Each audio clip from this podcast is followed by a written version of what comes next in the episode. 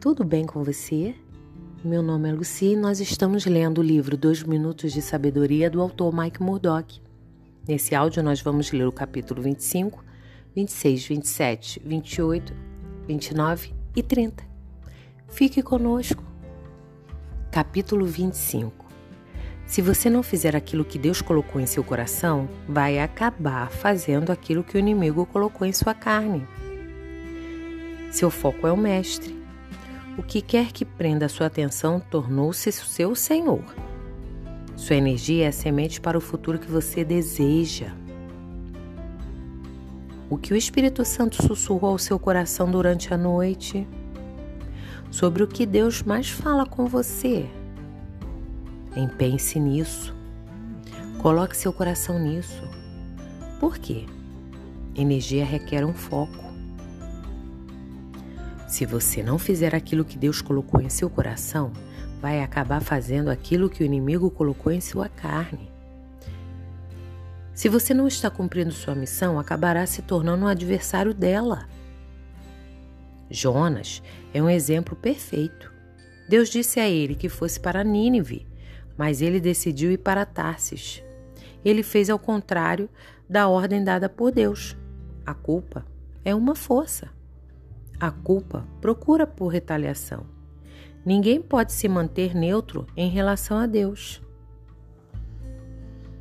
Capítulo 26 Aprenda a arte de delegar tarefa ao próximo. Delegar é a chave de ouro para a produtividade notável.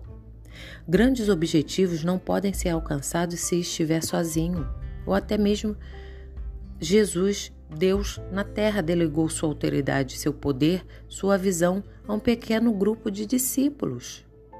O que, que você pode fazer que ninguém mais é capaz de fazer?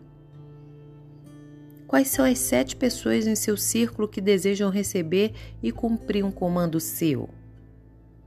Quanto tempo você está disposto a semear para treinar pessoas em sua casa? Qual informação e treinamento é necessário para aqueles. Qual é a fraqueza que você está disposto a ignorar nas pessoas para que possa extrair o ouro escondido nelas?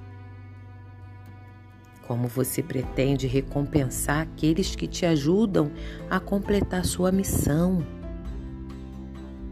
Identifique aqueles que foram divinamente enviados para a sua vida.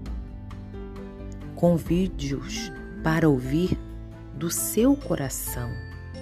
Defina o papel deles e suas atividades. Caso crie um programa de treinamento, algo assim, para aqueles que te auxiliam. Defina suas expectativas pessoais a respeito deles e também aquilo que eles podem esperar de você. Capítulo 27 Cultive o hábito de gravar o que você fala. Número 1. Um, você pode falar quatro vezes mais rápido que escreve. Assim você pode criar muito mais coisas se você falar ao invés de escrever. Número 2. Falar ao gravador faz com que seus pensamentos imediatos se tornem correntes impetuosas e instantâneas. Isso captura a espontaneidade e a fluidez do pensamento. Número 3. Mantenha o gravador com você. Número 4. Transcreva suas palavras para criar seu banco de sabedoria para si mesmo. Capítulo 28. Quando você justifica sua conduta, trava a sua habilidade para mudá-la.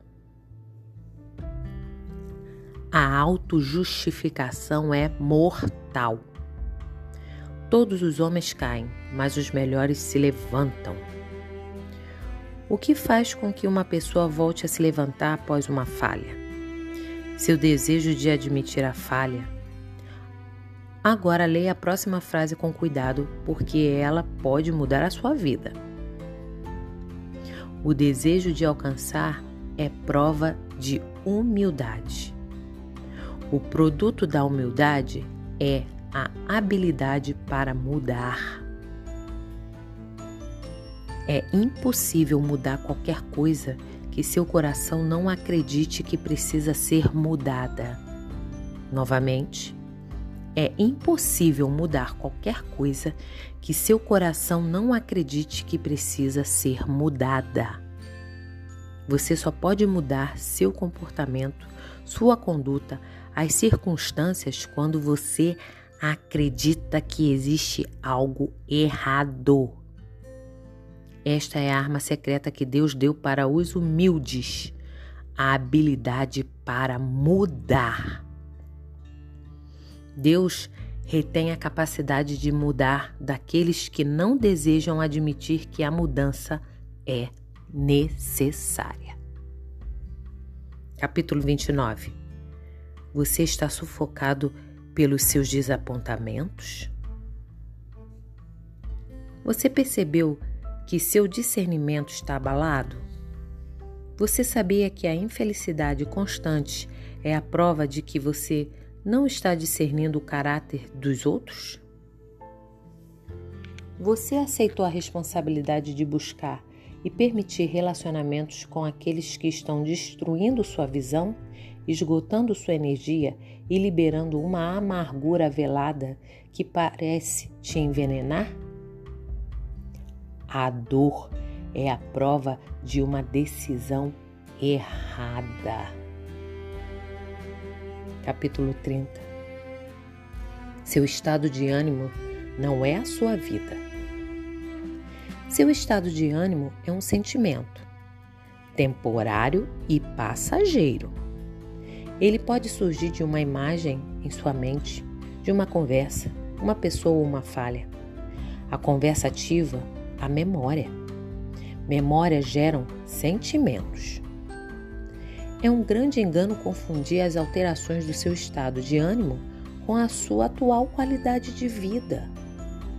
Às vezes, um momento passageiro é algo bom, criando um escape do trabalho, da correria ou circunstâncias desastrosas de um casamento ou da vida. Esses momentos são lampejos de possibilidades. Se sua vida parece difícil e você experimenta um momento passageiro de alegria e felicidade, aproveite este momento. Mas examine-o e o exalte pelos seus segredos e códigos escondidos que liberam a mudança.